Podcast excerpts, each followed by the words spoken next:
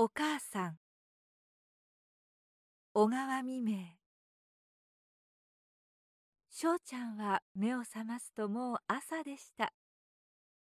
窓が明るくなってどこかで雨戸を来る音がしました。けれどそばに寝ている兄さんも目を覚まさなければまたお母さんも大きなさらぬ様子です。今日は日曜日なんだ。いつもならみんながこうゆっくりしてはいられぬのでした。翔ちゃんはいつも日曜は朝が遅いのを知っていました。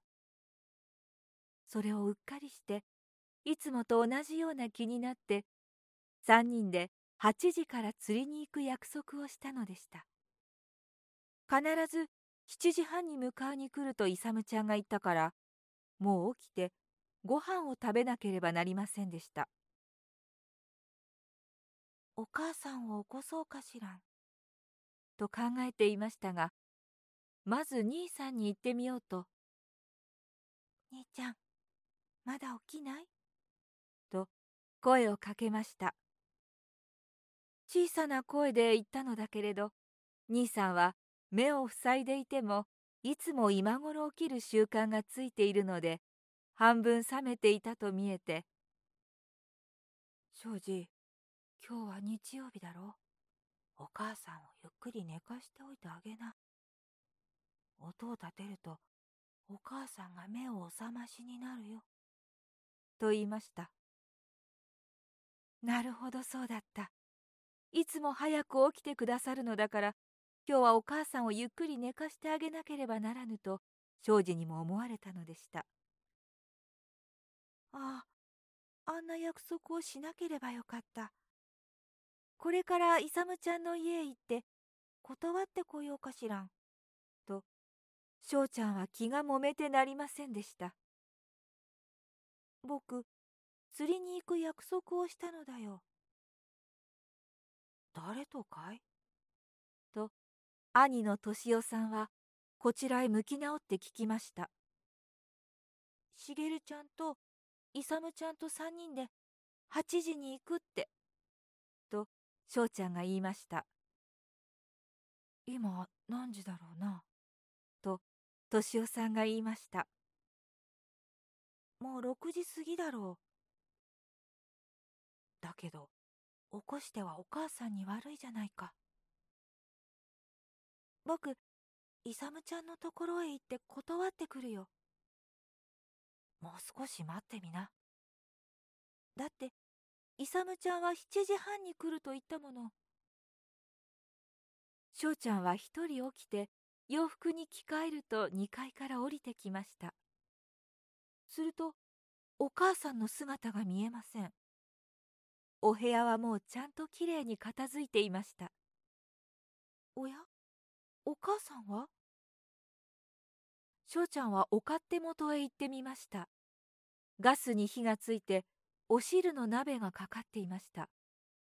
そこにもお母さんはいらっしゃいません。お母さんはどこへ行ったろうな。この時お母さんは外からお豆腐を入れた入れ物を持って帰っていらっしゃいました。すぐにご飯にしてあげますよ。とおっしゃいました。うん。お母さんは早いね。翔ちゃんが言いました。だって、あんたが釣りに行くんでしょ？とお母さんはおっしゃいました。どうしてわかったの？イサムちゃんが迎えに来た？と、翔ちゃんは驚いて聞きました。いいえ、誰も来ませんよ。お母さんには何でもあなたのすることはわかるのです。お母さんは偉いなぁ。